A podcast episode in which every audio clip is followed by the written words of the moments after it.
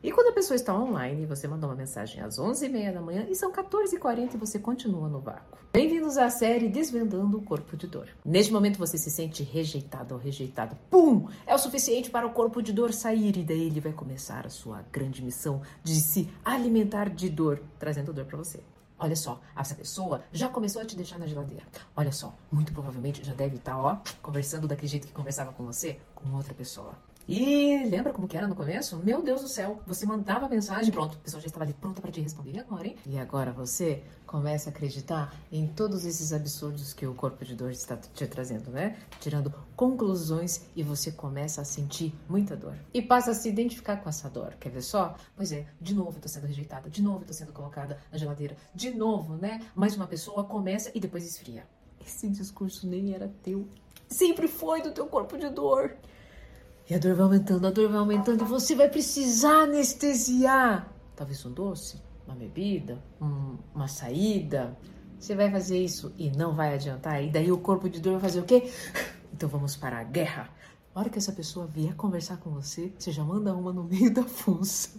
Oi, paixão. A pessoa responde 18 da tarde. Oi. Nossa, tava na maior correria. Meu Deus, aconteceu isso, isso, isso, assado. E você vai responder em corpo de dor. Ah, tá. E ia cair o dedo me avisar ou responder: Estou ocupado, depois falamos? Corpo de Dorama, uma ironia. Pronto, e era isso que ele queria: ativar o corpo de dor tcharam, da outra pessoa, porque agora, meu Deus, agora é duplo negócio. Aí a outra pessoa, que até então estava de boa, vai começar: Ué, meu Deus, o que, que eu fiz? Eu tô te dizendo a verdade. Ela, só que ela já não está com todo aquele carinho do começo da mensagem. Olha, me desculpa, aconteceu isso e isso, ia se abrir com você. Agora, ela já está, o quê? Reativa como você. Você também ativou o corpo de dor dela.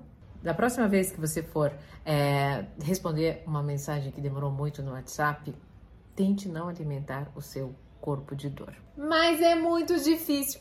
É isso que o corpo de dor, inclusive, quer que você responda, porque assim você sempre será escravo dele. Se isso fez sentido, coloca aqui nos comentários pra gente. Hashtag corpo de dor pra gente continuar aprendendo sobre este pilantrinha que acaba com os seus dias, noites e relacionamentos.